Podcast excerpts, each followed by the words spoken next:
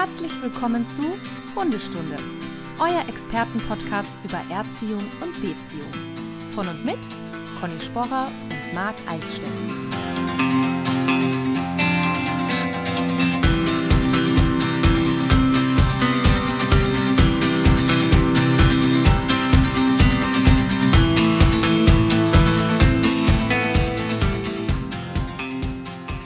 Ich wünsche dir einen wunderschönen guten Morgen, Conny. Schönen guten Morgen, Marc. Die Stimme ist leicht belegt, also nicht bei mir. Ja, ich glaube aber ehrlich gesagt, weil ich erst so vor 18 Minuten aufgestanden bin. Ach so. Also, Jetzt nur für alle Eingeweihten, wir nehmen nicht abends auf, ne? Ja, deswegen sagen wir auch immer guten Morgen. Genau, das, Das ich ist der, meine ja nur. Witz. Ja. Ja. Mhm. Ach, der Wecker war kaputt. Verschlafen kenne ich. Nee, ich habe ihn eigentlich früher gestellt, aber ich bin so der Snooze-Typ, weißt du? Wenn ich, also Schlaf steht bei Mhm. mir über allem. Und wenn ich so merke, ah, der läutet jetzt, aber eigentlich bin ich noch nicht fertig, dann kann das schon passieren, dass der ein paar Mal so 10 Minuten verlängert wird. Äh, wenn der Wecker klingelt, ne? Ja. Was ist denn da mit Semmel? Wird die dann nicht aktiv, streckt sich und sagt so, jetzt ist aber Aufstehzeit? Gar nicht. Und ich muss ehrlich sagen, ne, es gibt ja wirklich sehr viel, wo- wofür ich sie, wie soll ich sagen, nicht so mag. Liebe. Aber so. dafür liebe ich die heiß. Und auch das ist eine Sache, ich hatte noch nie, nein, das stimmt nicht, einen Hund hatte ich. Den einzigen Rüden, den ich hatte, der war so ein bisschen, dass er, dass er halt darauf reagiert hat, wenn man wach war. Aber keine Ahnung, da habe ich auch noch viel anders gemacht. Sonst waren meine Hunde immer absolute Langschläfer. Und das finde ich ganz toll. Also Langschläfer, es ist ja jetzt nicht super spät, aber ähm, die haben sich halt einfach an mir orientiert und das finde ich so super. Aber jetzt, wo du gerade sagst, der einzige Rüde, der das gemacht hat, jetzt so durchgeht, die Hunde, mit denen ich zusammengelebt habe, ob das überwiegend Rüden oder Hündin waren, kann ich leider nicht bestätigen. Hält sich die Waage. Ob das eine Typensache auch ist, bei Hunden gibt es bestimmt auch, auch sowas wie Nachtigall und Eule. Vielleicht hat das damit auch zu tun. Ja, also ich glaube schon, dass es ganz viel einfach ähm, Erziehungssache ist und unabsichtlich entsteht natürlich wahrscheinlich oft bei Menschen, die halt um 6.30 Uhr aufstehen, weil sie um 8 Uhr im Büro sein müssen ähm, oder noch früher oder wie auch immer. Unabsichtlich entsteht da wahrscheinlich so ein Ritual, dass der Hund halt fünf Tage die Woche so, so einen Rhythmus entwickelt und dann halt sagt, okay, ähm, Wochenende ist natürlich auch klar, ist mein Biorhythmus, aber ähm, das habe ich ja nicht als Selbstständige.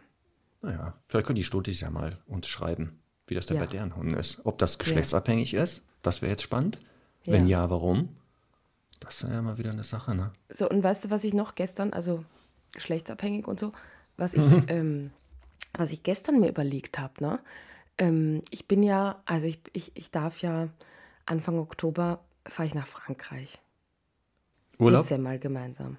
Ja, Urlaub, aber es ist ein bis- bisschen einfach nur Wohnort verlagern. Also ich werde eine längere Zeit da bleiben. Nein. Und, ja, Conny, was ist? Ja.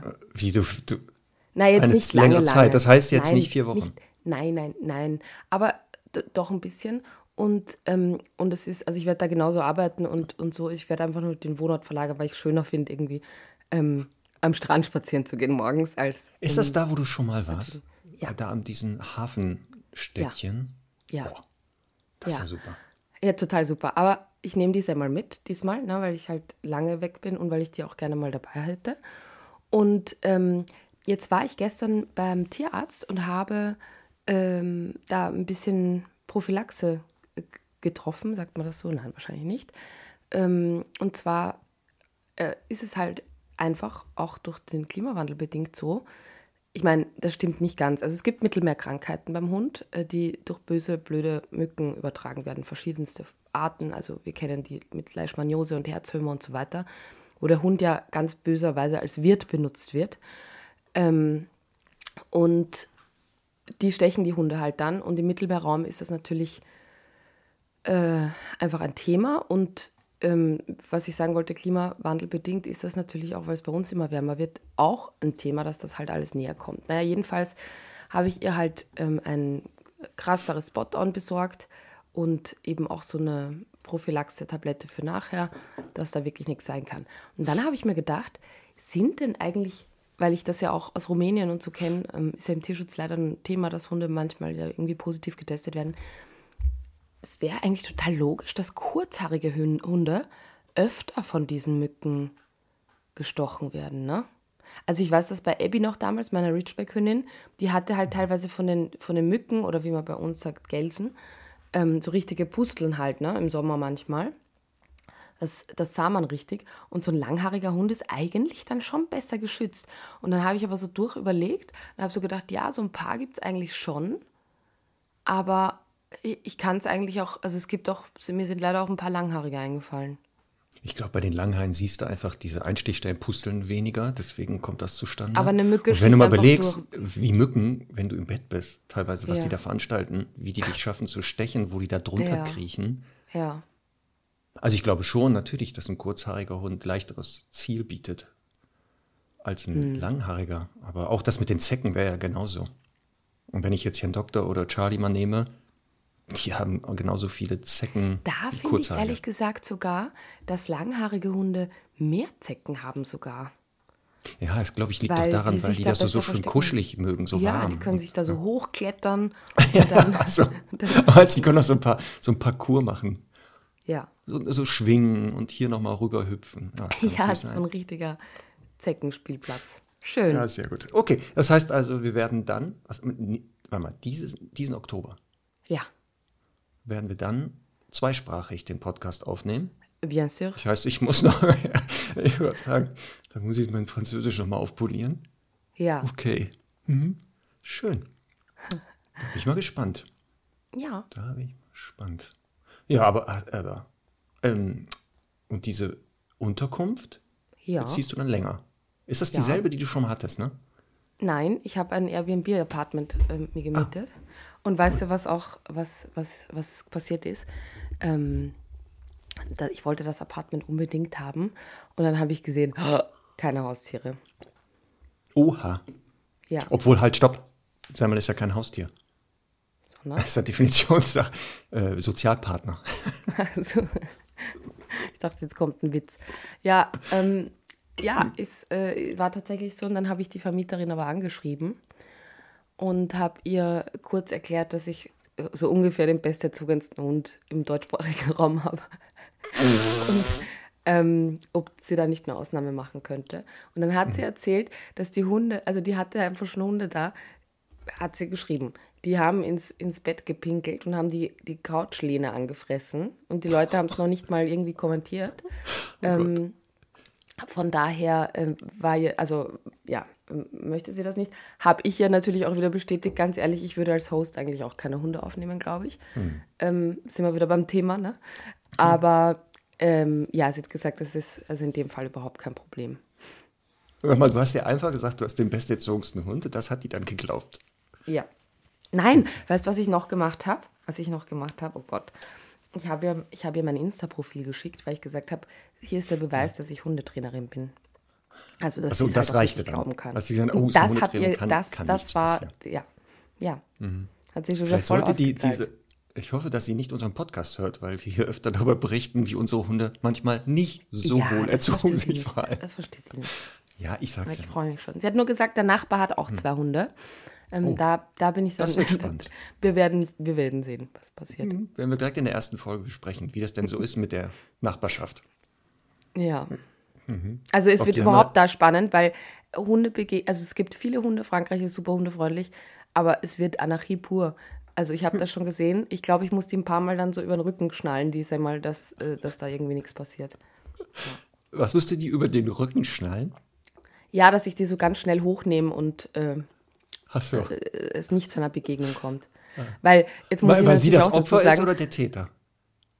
Äh, eher das, eher der, der, der, der Täter natürlich, die Täterin.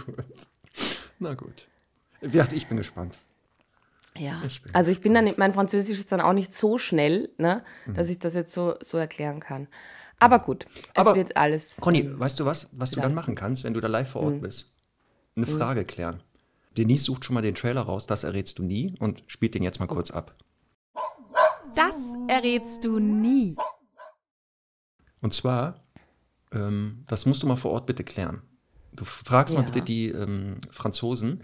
Bist zwar jetzt nicht in der Hauptstadt von Frankreich, Paris, denn bis in die 50er Jahre wurden die Pariser Abwässerkanäle, die Rohre, mit einer bestimmten Hunderasse, jetzt behalte ich fest, gereinigt. Ein bestimmter, Hu- eine bestimmte Hunderasse wurde dort Oh. Ein durchgeschickt, angeblich, jetzt aufpassen, deswegen musst du das bitte prüfen, die wurde dort durch, durchgeschickt, um die Rohre zu reinigen. Und jetzt pass auf, bei der weiteren Recherche habe ich herausgefunden, man hat bis dahin Schafe genommen dafür. Man hat die, man hat die an ein Seil befestigt und durch diese Rohre gezogen. Weil die Rohre aber zu eng wurden, hat man dann wohl eine Hunderasse da durchgeschickt. Aufpassen, Aha. das ist nicht 100% sicher, deswegen bitte vor Ort checken. Aber jetzt auch Frage an dich. Welche Hunderasse haben angeblich die Franzosen dafür benutzt? Pour la Canalisation? Okay. Also, dann bin ich ja gar nicht so fern mit dem Pulli, ne? Aber wir brauchen ja einen kleineren Hund. Also, ich sage jetzt mal, ich sage jetzt mal vielleicht, äh, ist, ist es eine Rasse, die ich kenne? Ja. Ist sogar Äh, eine Rasse, wo die Franzosen behaupten, Kleinpudel. dass die aus der, Kleinpudel. dass das eine Kleinpudel. Bitte? Kleinpudel. Ja, Pudel. Angeblich wurden dort Pudel eingesetzt. Aber nochmal, das ist nicht 100% sicher. Deswegen bitte vor Ort klären. Ja, wo hast du das Falls denn du mal- gesehen? Auf Ich habe natürlich ein bisschen im Internet geguckt, habe dort einige Einträge gefunden. Und Mhm. ich habe ja von dir ein tolles Buch mal bekommen, Unnützes Hundewissen. Da war Ja. das auch drin. Und daraufhin habe ich gedacht, stopp, Aha. Das müssen wir genau nachgehen. Also, bitte, Conny. Und wo war das Da- wohl? In, in Frankreich irgendwo? Oder? In Paris angeblich bis 1950, in die 50er Jahre, wurde das Mhm. so gemacht. Also nochmal, du wirst das testen. Punkt 1, da vor Ort. Wenn es geht, Mhm. mal in die Kanäle gehen. Wenn du da vielleicht noch ein paar Pudel findest, wäre das ja schon mal der Hinweis. Ansonsten vielleicht, ich weiß ja nicht, wie du da hinkommst, ob du über Paris anreist, dass du da Nein. vielleicht einmal kurz durch die Abwässerkanäle spazierst und guckst, ob du da irgendwelche Indizien findest. Noch so ein paar verwirrte Pudel, die da rumrennen. Na. Naja. Aber möglich Aber nicht. tolle, Also, tolle Geschichte auf jeden Fall. Wenn es so Finde wäre, ich. eigentlich toll, aber auch nicht ganz so schön. Also, dass man da Hunde durchschickt. Da hätte ich aber etliche andere Ideen, wie man das reinigt. Ja, vor allem, da denke ich ja dann ich weiß ja nicht, wie dünn die Rohre sind, aber da musst du ja ein paar durchschicken, ne? Ist ja mit einem nicht getan.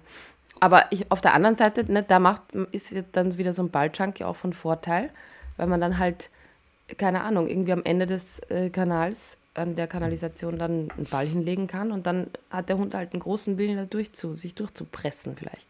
Wie auch immer die motiviert wurden, da durchzulaufen. Das ist nicht ganz klar. Naja, dann haben wir das auch. Aber heute geht es nicht um Pudel und um Reinigung von Abwasserkanälen. Obwohl doch ein bisschen schon. Ja, man muss die ja da schon, auf, ja, die- man, muss ja, man arbeitet ja da auf Distanz, auf Ja. Entfernung. Ja? Und heute haben wir gedacht, werden wir mal über alles auf Entfernung oder auf Distanz äh, über das Thema sprechen. Einfluss, ähm, Training, wie man auf Distanz oder auf große Entfernung Einfluss auf den Hund nehmen kann und wie man das trainiert vielleicht. Weil wir wissen ja alle, je besser der Hund kontrollierbar, desto mehr Freiheiten hat er. Und da haben wir Ja. gedacht, komm, das machen wir mal zum Thema. Ist immer gut. Ist immer gut, ne? Ja, Sehr gut. absolut.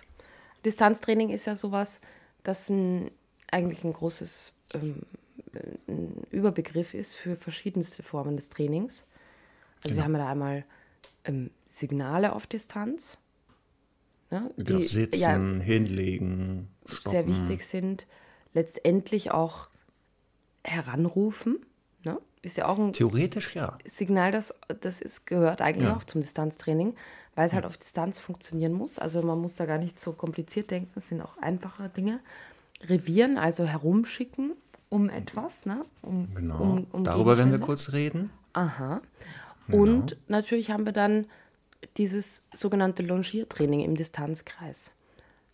Auch eine Möglichkeit, müssen wir auch, mal Auch kurz eine drüber reden. Ja. Dann ähm, Beschäftigung wie das sogenannte Hoopers oder Oh. Hoopers Agility. ja. Genau.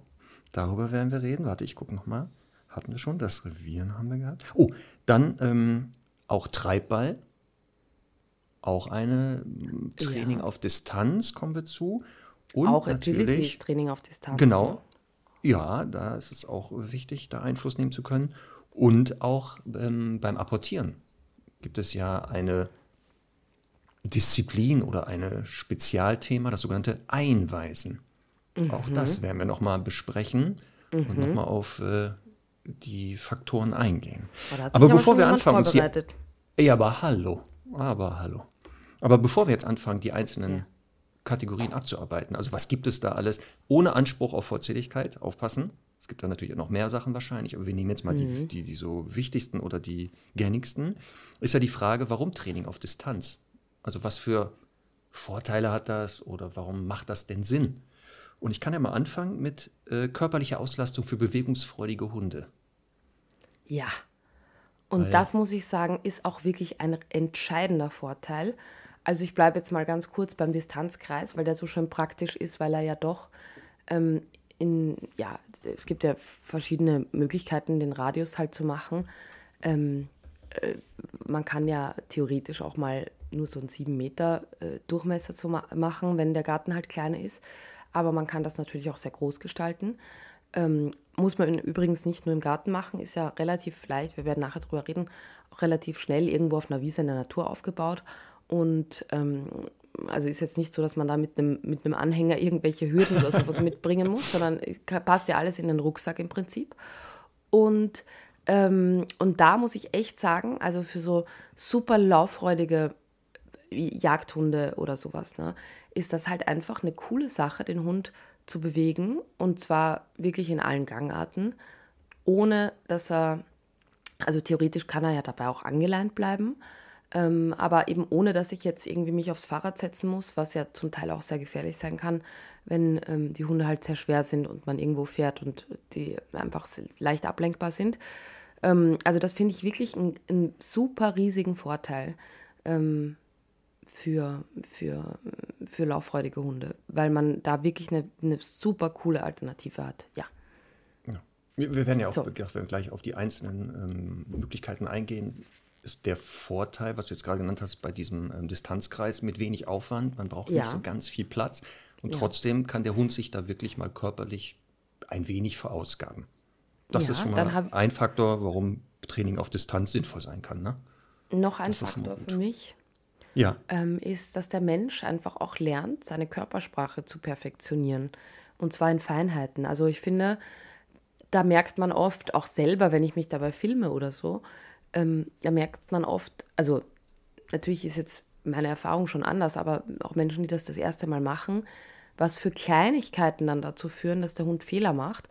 Und das ist ja jetzt gar nicht nur auf diesen Distanzkreis bezogen, sondern ähm, wenn ich jetzt zum Beispiel an das Stoppen denke, wie das Stoppen aufgebaut wird, werden wir auch noch drüber reden, ähm, dass, dass man da auch, ähm, also dass das so oft passiert, dass da der Hund trotzdem rankommt oder eben nicht drauf reagiert. Und da kann man wirklich ähm, eben lernen, seinen Körper, aber natürlich auch die verbale Sprache ähm, so einzusetzen, dass es effizient ist. Und äh, da, das, das Ding ist ja, man hat dann halt in der Regel keine Leine mehr, wo man dann rumzuppeln kann und sagen kann, nein, bleib doch stehen, sondern man hat halt nur äh, so die eigene Gestik und, ähm, und Sprache. Ganz ähm, genau. Das habe ich auch, als ich mal einige Sachen ausprobiert habe, damals mit den Hunden, festgestellt, dass das echt wichtig ist, zu wissen, was der eigene Körper tut und nicht widersprüchliche Signale dem Hund zu geben. Aber das Gute Genau. ist ja bei den Hunden, dass die ganz schnell ja ähm, zurückkommunizieren, was man eigentlich da gerade körpersprachlich macht, wenn man so ein bisschen darauf achtet, auf die Körpersprache des Hundes Ja. und daraufhin sich selber schult. Aber das ist wirklich gut, Schul- und Körpersprache. Dann habe ich einen Faktor ähm, Bindungsarbeit. Da gibt es ja so einen Spruch, ich glaube, du hast den auch schon mal erwähnt, Distanz schafft Nähe. Ja. Im ersten Moment denkt Wie man, eine hä? Fernbeziehung. Ja, genau. Ja, ist aber wirklich so. Ne? Weil man jetzt im ersten Moment denkt, hä, wie Distanz schafft Nähe, ist doch Schwachsinn. Ja. Nee, eben genau das. Wenn man es vergleicht mit einer Art Fernbeziehung, kann man das vielleicht nachvollziehen. Dass eben, weil man kurzzeitig distanziert ist und diese Distanz halt hat, findet man dann die Nähe wieder viel, viel wertvoller. Ja. Und das ist auch hier bei diesem Training ein Faktor, dass man bei einigen Hunden, wenn man sagt, so die Beziehung ist vielleicht gerade nicht optimal, auch mal über solche Trainingsformen auf Distanz nachdenken kann, um mal zu schauen, mhm. kann man damit die eigene Attraktivität nicht steigern wieder. Mhm. Oder? Oder? Mhm. Find, hast du das bei, bei philosophisch. Bitte? Wird ja. auch schon wieder ein bisschen philosophisch, aber ich finde den Gedanken gut. Ja. ja. Und hast, du hast das bestimmt auch mit Semmel sowas wie Hoopers schon mal gemacht und dieses am Distanzkreis und so, ne? Ja. Hast du das denn festgestellt, dass bei ihr so ein Effekt eingetreten ist, dass die danach sich anders an dich gebunden hat? Nein. Einfach nein. Aber ich, ich, also ich finde nämlich dafür mache ich oder wir alle, wenn wir das zweimal die Woche machen, hm. das ist natürlich zu wenig. Aber ja. ich finde trotzdem, das ist so, und, und, da ist schon der Vergleich auch wieder mit einer Fernbeziehung, es ist so eine Art Beziehungsprobe auch, ne? Weil, wie gesagt, man hat halt nicht die Leine in der Hand und diese zusätzliche Sicherheit. Also in, in manchen Formen des Distanztrainings kann man das natürlich machen und gerade für den Aufbau ist das auch wichtig unter Umständen. Aber man hat so ein bisschen dieses, ähm, man muss halt gucken, ob es eben auch auf Distanz funktioniert. Ne? Die Dinge, die man halt im Kleinen aufgebaut hat, in der Nähe. Und, äh, und das, äh, das finde ich halt schon toll. Das finde ich schon so, ein, so einen kleinen ähm, Beziehungsbeweis auf jeden Fall. Ja. Das hat ja ganz viel mit Vertrauen zu tun. Gerade, gerade bei ja, den nachher Beschäftigungsformen, wo eine Schleppleine nicht funktionieren kann, ist ja schon so eine Sache, glaube ich, dass der Hund das jetzt nicht ausnutzt, in Anführungszeichen, und doch andere Sachen macht. Ja. Deswegen kann man das ruhig mal machen. So, dann habe ich noch eins. Eins hatten wir schon gesagt, Kontrolle des Hundes auf Entfernung. Also je besser ich Einfluss nehmen kann, auch auf Entfernung, desto mehr Freiheiten hat der Hund. Ich kann da, wo es möglich ist, ihn auch freier sich bewegen lassen. Das heißt also auch mal ohne Leine, ne, weil ich ja weiß, okay, ich kann ihn theoretisch auch auf Distanz stoppen oder ranrufen oder in eine bestimmte Körperposition bringen. Ähm, das wär's. Und eine Sache habe ich noch ähm, gefunden. Ähm, wir stellen ja auch immer wieder fest in der Arbeit mit Mensch und Hunden, dass einige Hunde vielleicht deshalb ein bisschen anstrengender sind, weil die wenig zu tun haben im Alltag, außer Dasein, weiß ich nicht, äh, herumliegen oder sowas, als mhm. Ersatzbeschäftigung für, äh, für bestimmte Hundegruppen. Und da gibt es natürlich dieses gerade auf Distanz, das heißt Hunde, die auch auf Distanz früher eingesetzt wurden. Du hattest schon Jagdhunderassen erwähnt, aber natürlich auch die Hüte- und Treibhunde, mhm. die ja gerade auf Distanz arbeiten teilweise unter Anleitung, teilweise sehr selbstständig, ähm, haben wir hier tolle Möglichkeiten, auch mal diese Bedürfnisse dieser Hunde ansatzweise auslegen zu lassen. Mhm. Ja, deswegen, das ist ja. auch eine Möglichkeit, weil es ja gerade für einige Rassegruppen ja immer schwer ist zu sagen, was ist denn so eine adäquate Ersatzbeschäftigung? Ja, manchmal denken Leute, ja, was soll ich denn jetzt machen? Soll ich mir Schafe kaufen oder Hühner oder Enten? Nein, bitte nicht. Das ist ganz schlecht. Das ist ganz schlecht. Sondern aber man kann das. Wir, wir können das ja vielleicht bei den einzelnen Beschäftigungsformen auf Distanz mal gucken. Inwieweit ist das geeignet für solche Hunde? Inwieweit weniger? Worauf muss ich achten, ähm, dass der Hund nicht wahnsinnig wird? Also Thema ja. Treibball hatte ich ja schon mal erwähnt, dass ich das wohl bei Pina, der Podenko-Mischlingshündin, ein wenig falsch aufgebaut habe im Nachhinein. Und ich dann gewundert habe, dass das nicht funktioniert. Das sollte man vielleicht machen. Gut, ja, fällt dir noch was ein? So Vorteile Distanztraining? Ach so, wir sind noch bei den Vorteilen. Ähm, nee. Nö. Nö, ist, glaube ich, auch die wichtigsten, oder? Also, ich meine, es ist jetzt so ein bisschen gemischt zu dem, was du eh schon gesagt hast. Ich finde halt, dass das wirklich für Hütehunde die einzig wahre Alternative ist im, im, in der Beschäftigung. Weil, ähm, ich meine, du hast es jetzt schon gesagt, Treibball ist natürlich für Treibhunde eine coole Sache. Also da geht es ja darum, dass man ähm, Bälle oder früher Fässer, glaube ich, ne, äh, mhm. von A nach B treiben lässt und da natürlich auch Körperkontakt entsteht. Und dafür sind diese Hunde gezüchtet worden. Hütehunde sind ja eigentlich sensibler. Also da kann schon mal passieren, dass wenn so ein Ball oder eine Tonne auf die unabsichtlich zurollt, dass die dann ähm, da ein bisschen Angst bekommen. Deswegen ist eben ähm, das nicht so, also es machen natürlich auch viele Hütehunde, aber von, wenn man jetzt wirklich das komplett runterbricht, ist einfach ähm, Distanztraining so die einzige Alternative, die für, für Hütehunde gilt, weil wenn man jetzt an das scharfe Hüten denkt oder eigentlich auch das Herden vorantreiben, dann ist das ja auch nichts anderes als Distanzarbeit. Und insofern finde ich halt alles cool, also eben egal, ob das jetzt Agility Hoopers, ähm, Distanzkreis oder, oder sonstige Signale auf Distanz sind.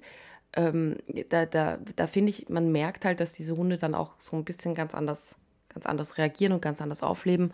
Und dementsprechend, ja, finde ich, das, ähm, find ich das wirklich eine tolle Sache. Natürlich kann man mit Hütehunden und soll man auch apportieren und Nasenarbeit machen und all diese Dinge.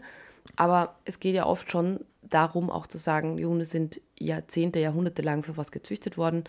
Also sollte man irgendwie versuchen, ihnen da auch ein bisschen entgegenzukommen. Und deswegen finde ich das ähm, Distanztraining da wirklich eine, eine, tolle Alternative für sie ist. Zum Schafe ja. kaufen. Ähm, was du an, also jetzt erwähnt hast, ist genau das bei der Beschäftigung von zum Beispiel Hütehunden. Ich auch in der Vergangenheit öfter festgestellt habe, dass bestimmte Beschäftigungsformen für die halt schwerer zu erlernen waren oder wo die nicht so motiviert waren, weil sie eben nicht typisch für die waren. Also die ja. von sich nicht die Idee hatten, etwas ins Maul zu nehmen, Mhm. Weil es, wie gesagt, gerade bei den Hütehunden ja rausselektiert wurde, die sollen ja nicht an die Schafe gehen, die beißen, aufpassen. Ja. Ausnahmen bestätigen die Regel. Es gibt dann auch Hütehundgruppen, die sogenannten Healer, die schon mal an das Schaf ran dürfen oder an das zu hütende ähm, Nutztier. Aber die meisten haben dann eher so Hemmung gehabt, irgendwas ins Maul zu nehmen, wo man dann beim mhm. Aufbau ganz anders vorgehen muss. Und deswegen gibt es halt genau Beschäftigungsformen, wo die, wenn das eher zu dem passt, wozu sie eh selektiert wurden, viel schneller vorkommen und dann auch mit weniger Belohnung ähm, da Lernfortschritte machen. Mhm. Und du hast ja schon Treibball erwähnt. Wollen wir das immer als erstes so besprechen kurz? Was ist das? Worauf muss man achten? Äh, welche Hundegruppen vielleicht eignen sich eher oder welche weniger? Und das hast du ja schon gesagt, genau, Ersatzbeschäftigung. Und ich weiß noch, ähm, das Martin mal erwähnt hatte, der war ja eine, eigentlich glaube ein Jahr in Australien und hat sich ja da auch mit Hunden beschäftigt und da hat er auch wohl jemanden kennengelernt, der wohl Australian Cattle Dogs hatte und die eingesetzt hat. Und da hat er das nämlich gesehen, dass der die abseits der Schafe wohl äh, genau diese großen Regentonnen hat treiben lassen, einfach so als Ersatzbeschäftigung. Ja, also man sieht. Ich glaube, dass, dass das Cattle Dogs eh eher selten auf Schafe eingesetzt werden, also eher auf, auf Ich Rinder. weiß das auch nicht. Ja, also, irgendwie so. Oder ja. an Rindern irgendwie so. Aber auf jeden Fall, da hat er das wohl gesehen, dass die das wohl da gemacht haben, um die Hunde da irgendwie noch nebenbei zu beschäftigen oder wenn die Langeweile hatten. Ähm, das heißt also, da kommt das wahrscheinlich auch ursprünglich her, dass Menschen, die solche Hunde hatten, durch Zufall oder was weiß ich, sich kreativ waren, gesagt haben, okay, lasse ich die doch was anderes bewegen, wenn die jetzt nicht an die Tiere ran können, damit die irgendwie ausgelastet sind. Und so ist das ja beim jetzigen Treibball. Hier nimmt man aber keine Regentonnen momentan, sondern eher große Gymnastikbälle, die man dann Ersatz, oh, hoppala, ersatzweise ähm, durch die Gegend treiben lässt. Man kann Gymnastikbälle verwenden. Je nach Hund kann man natürlich auch ähm, sogenannte Schweinebälle verwenden, die für die Schweine oftmals zum Spielen ähm, genutzt werden, das sind so Hartplastikbälle, weil es ja doch mal den einen oder anderen Hund gibt, der dann versucht mhm. reinzubeißen. Das ist dann ein bisschen blöd immer. Mhm. Ähm, da ist die Halbwertszeit einfach ein bisschen länger. Und natürlich, wenn man das mit einem Yorkshire Terrier macht, dann kann man das auch mit einem, mit einem Kinderfußball machen, ne? also mit so einem leichten Plastikball. Also das ist, ist total abhängig von der Größe des Hundes. Ich würde auch empfehlen, gerade zu Beginn, wenn man so ein bisschen ausprobieren möchte, ist das für meinen Hund geeignet und der noch nicht so geübt ist, diese von dir angesprochenen Hartplastik- oder Schweineferkelbälle zu nehmen. Wenn man direkt mit Bällen anfängt oder Gymnastikbällen, kann es sein, dass man da einige erstmal verbraucht, weil der Hund ja. doch mal vielleicht die Tendenz hat, reinzubeißen, was beim Plastikball nicht so ganz dramatisch ist. Ja? Ähm, es gibt aber auch jetzt so spezielle schon Treibbälle, das sind dann Gymnastikbälle, die ein bisschen genau. fester sind, ne? ja. ähm, wenn man das jetzt professioneller machen möchte. Genau, und die Idee dahinter ist, dass der Hund eigentlich lernt, nachher, wenn das funktioniert, diese Bälle in ein Gatter oder Tor zu treiben. Also mhm. Also nicht, der treibt die wahllos, also sieht einen Ball und dann treibt er den bis zum Horizont oder weiß ich nicht, sondern wirklich gezielt irgendwo hinzutreiben. Genau, also es sind, glaube ich, acht Bälle, ne? Die werden so aufgelegt, so ein bisschen wie beim Billard. Und der genau. Hund soll die gezielt eben in ein Tor treiben, allerdings eben mit, also der Hund sucht sich aus meiner Sicht nicht selber aus welche, sondern der Mensch sagt, diktiert halt welche, welche Genau, Bälle also der Halter, die. Halterin steht in diesem Tor auf der Linie. Da darf sie auch nicht raus. Das ist ganz wichtig, deswegen Stichwort ähm, Training auf Distanz. Ähm, teilweise ähm, darf, also darf sich auf der Torlinie hin und her bewegt werden, aber wirklich nicht zu den Bällen. Ähm, und genau die Aufgabe des Hundes ist halt, diese Bälle auf Anweisung des Menschen dorthin zu treiben. Also nicht wahllos irgendein Ball, sondern wirklich zum Beispiel erst die gelben Bälle, dann die blauen Bälle, erst die großen, dann die kleinen. Das ist dann äh, je nachdem. Ähm, und genau die Anzahl variiert da auch. Natürlich gibt es dieses wieder in Deutschland als Turniersport, wie meistens sind das einige Sachen. Und da ist es richtig, da sind es, glaube ich, acht Bälle. Da ist es genau vorgeschrieben. Ähm, wenn man es jetzt aber als Beschäftigung nur nimmt, kann man auch mit mehr oder weniger Bällen arbeiten. Das ist dann erlaubt. Ja. Ähm, genau. Zu Beginn wichtig ist, dass die Hunde jetzt, bevor sie erstmal an die Bälle kommen, lernen, wenn sie Bälle sich bewegen, nicht selbstständig hinterher zu laufen. Das habe ich ganz oft dann auch festgestellt, wenn ich solche Hunde im Training hatte, wo das schon mal ausprobiert wurde, dass die eher die Tendenz hatten, wenn der Ball auftaucht, die Augen schon quer zu haben, schon nicht mehr aushalten zu können, endlich an den Ball ranzukommen. Und das ist natürlich nicht das Ziel, sondern eigentlich soll er ja erst dann an die Bälle ran, beziehungsweise die bewegen, wenn der Mensch sagt, jetzt ist es. Und vor allem aufpassen, wenn sich Bälle nicht geplant bewegen währenddessen, die auszublenden im Zweifelsfall. Also auch auszuhalten, da bewegt sich etwas, aber ich lasse das mal beiseite und muss mich auf was anderes konzentrieren. Das ist ja eine wichtige Fähigkeit. Und das nächste ist ja dann, dass der Hund lernt, hinter die Bälle zu kommen. Und da ist der Fehler gewesen, den ich damals mit Pina gemacht habe. Ich hatte gar nicht erst auf dem Schirm, dass die den ja erstmal vielleicht, also hinter dem Ball sich bewegt, damit sie ihn zu mir treiben kann. Sondern ich hatte sofort angefangen, Pina beizubringen, diesen Ball zu bewegen. Und dann natürlich sehr schnell hat die sich also weg von mir bewegt. Das würde ich heute nicht mehr so machen. Also heute hätte ich sofort den Fokus auf Stopp. Erstmal hinter den Ball kriegen und wenn sie dann an den Ball reinkommt, automatisch so zu stehen, dass sie immer den auf mich zutreibt. Genau. Unsere liebe Kollegin Ramona Huscht aus ähm, dem Gebiet Heidelberg-Moosbach äh, ist ja da wirklich eine totale Expertin. Ja. Einerseits bei Hoopers, andererseits auch bei Treibball und äh, die hat da, macht da immer wieder auch Workshops und, und ähm, Seminare dazu. Also das lohnt sich, wenn man da irgendwie in der Nähe ist oder das mal plant, ähm, auf jeden Fall dabei ihren Kurs zu machen. Ich glaube, sie hat sogar Online-Kurse auch dazu. Ähm, aber ist wirklich ähm, eine, eine Sache, die halt äh, gerne auch wirklich sehr fein und kleinteilig aufgebaut wird. Ähm, und dementsprechend, äh, ja, sollte man da, sollte man da von Anfang an alles richtig machen. Ich würde Okay. auch empfehlen, also wenn man da wirklich noch gar keine Ahnung hat, einmal jemanden wirklich zu kontaktieren, wo man eine Stunde oder zwei, Ja. um wirklich so die Basics zu lernen. Weil da ist es ganz wichtig, wenn man dazu von Beginn an kleine Fehler schon mit belohnt, dass nach hinten zieht sich das unheimlich und es wird sehr schwer, das wieder rückgängig zu machen. Ähm, aber wie gesagt, ist eine, äh, finde ich, gute Beschäftigung und ähm, auch nicht Hütehunde oder nicht Treibhunde. Die meisten finden das schon gar nicht verkehrt. Also gerade wenn die ein bisschen ballaffin sind, wobei hier die Gefahr ist, dass die eher den versuchen ins Maul zu kriegen. Aber auch eine schöne Übung damit als Impulskontrolle. Ne? Also zu Ja. sagen, nee, nimm den nicht ins Maul, beweg den anders. Ähm, Ja. Deswegen, also kann man mal ausprobieren, aber du hattest auch schon gesagt, eher für Treibhunde gedacht. Oder auch, oder auch ähm, Hunde, die halt irgendwie so Bock haben, so ein bisschen körperlich zu arbeiten. Also natürlich geht das auch mit sensibleren Hunden, aber ich sage jetzt auch mal alle so ein bisschen Doggenartigen oder so, die halt einfach gerne mal so rempeln. Ähm, ja, es ist im Prinzip für alle Hunde geeignet. Man kann es auf jeden Fall probieren. An der Stelle auch ganz kurz Werbung in eigener Sache. Wir haben bei uns in unserer Hundeschule in Wien am 13. Oktober ein Treibball-Seminar, wo man so mal ein bisschen reinschnuppern kann. Ja, also wer zufällig da in der Nähe ist, einfach mal gucken, passt das. Ja, Deswegen sehr gut. Guck mal, jetzt hattest du schon erwähnt, ähm, das nächste, das sogenannte Hoopers oder Hoopers Agility. Was ist das denn schon? Oder wie Martin oft sagt, das. ja. Hooter. Ja, ich habe auch was gefunden. N-A-D-A-C Hoopers. Die Abkür also die Buchstaben NADAC steht für? North American Dog Agility Council. Und das Ist ist, der, der, Hoopers da- weil, Weltverband. Ja, auch hier ist ja wieder, wo kommt das her? Hm.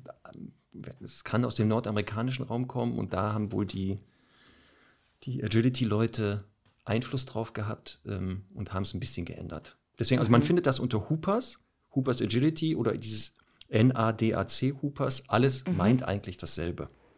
Mitte der 90er Jahre in Amerika entstanden und ist dann wohl auch irgendwann nach Europa rüber geschwappt und erfreut sich hier auch einigermaßen großer Beliebtheit, habe ich festgestellt. Also wir bieten das auch an, hier in, äh, in der Hundeschule in Kiel. Und das, also die Leute finden das richtig gut. Und ich habe das mal beobachtet und so, das sieht auch sehr gut aus, wenn man denn übt. das ist schon. Genau, das ist nämlich echt, das ist echt so ein bisschen schwierig. Ähm, das, also es werden, man muss das vielleicht kurz erklären.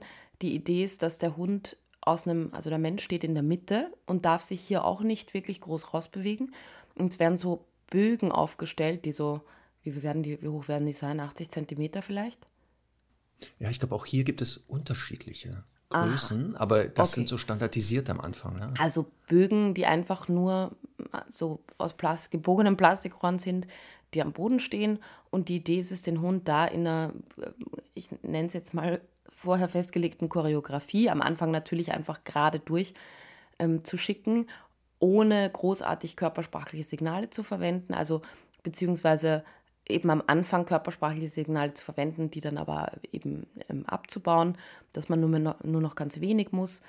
Und äh, ja, das ist eigentlich so, behaupte ich jetzt mal die Grundidee. Ich hoffe, die Ramona ähm, verflucht mich jetzt nicht. Sie hat aber ein ganz, ganz tolles Buch geschrieben, ähm, das Ja. wirklich sehr, sehr äh, kleinteilig auch beschrieben ist. Das nennt sich Hoopers Agility von Ramona Huscht.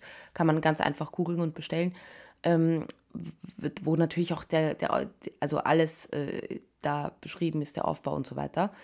Ähm, man kann dann die Hunde auch um irgendwelche Tonnen schicken und so weiter. Und weil du jetzt gesagt hast, üben, also das haben wir schon festgestellt. Wir haben auch mal wieder Hoopers-Kurse, auch jetzt wieder. Ähm, das ist natürlich einfach, wenn man das macht und angeht, dann sollte man natürlich auch Bock haben, so ein bisschen äh, in der Freizeit auch weiter zu trainieren und eben andere Dinge im Alltag auch nutzen, um, um das eben zu üben, weil sonst wird es natürlich ein bisschen zäh, wenn man das nur einmal die Woche übt. Aber grundsätzlich finde ich das schon eine, eine ganz witzige und coole Beschäftigungsform. Genau. Angelehnt an das Agility, hattest du ja schon erwähnt, da kommt es ja eigentlich her, ist ein Hindernisparcours, ähm, der aus diesen sogenannten Hoops, also diesen Bögen besteht. Also was du Hoops, gesagt hast, genau. das ist so wie Ja. beim Cricket, gibt es die ja auch, ne? Beim Cricket. Stimmt, aber das sind die kleiner. Genau, ne? Also wichtig ist aber. Das wäre aber ne, lustig da, mit so Teacup Chihuahuas. Ähm, Genau. Dann so durch die Cricketbögen. Ach, Genau. Dann gibt es auch Tunnel. Der Unterschied ist nur, dass die sehr kurz sind, im Gegensatz zum Agility. Da gibt es ja den großen, Mhm. langen Tunnel. Dann haben wir solche Tonnen. Gibt Mhm. es auch, wo man den Hund herumschickt. Ähm, sehen so ein bisschen aus wie diese zum Laubsäcke. Laub einsammeln. Genau, Ja. so Laubsäcke oder sowas, die man hinstellen kann. Und dann sogenannte Gates, also Zäune, die gibt es auch noch. Das sind so die vier Hindernisse, die da wohl eingesetzt werden. Und wie gesagt, die dann in einer bestimmten Reihenfolge eben zu absolvieren sind, die vorher festgelegt wird. Da Ja. ist der, der, der, der, die Parallele zum Agility. Die Besonderheit hast du schon gesagt, der Mensch läuft nicht mit. Das ist der große Unterschied zum Agility, sondern muss in einer bestimmten Zone verbleiben, den Hund wirklich nur mit körpersprachlichen und oder Hörzeichen durch diesen Parcours lenken. Also da kann man nicht in der Nähe bleiben, den Hund da beeinflussen, sondern das ist halt wirklich par excellence das Training auf Distanz für mich, wo man wirklich sieht, ja, was mache ich da gerade, beziehungsweise welches Signal gebe ich dem Hund aus Versehen. Ja. ja. Und ganz wichtig, Ähm. der Unterschied zum Agility, es sind keine Sprunghindernisse. Genau, Es ist das nicht ein einziges. Ja. Es ist für natürlich für Hunde, die da ein bisschen körperlich eingeschränkt sind, ähm, auf jeden Fall auch eine coole Alternative, weil sie, ähm, weil sie eben nicht, nicht springen müssen. Na klar, wenn man das jetzt auf Geschwindigkeit macht und krasse Wendungen hat und so, dann kann das natürlich schon auch ein bisschen beanspruchend sein. Aber bei uns ist das ja immer in der Regel spielerisch und da geht es halt vor allem darum, dass man mit dem Hund auf Distanz kommuniziert und jetzt nicht um irgendeinen Wettbewerb. Also ähm, dementsprechend eine coole Sache auch für ältere Hunde, die da einfach noch Bock haben, was zu machen. Bei uns übrigens genau. auch ab Oktober immer wieder Hoopers Schnupperstunden, wenn jemand Lust hat. Sehr schön. Ja, und ähm, das ist das Gute, wirklich. Es ist theoretisch rasseunabhängig. Mhm. Also solange der Hund irgendwie Spaß an irgendeiner Beschäftigung hat und in der Zusammenarbeit mit seinem Menschen, ähm, haben wir auch die Erfahrung gemacht, gibt es wenige Hunde, die das jetzt nicht mitmachen.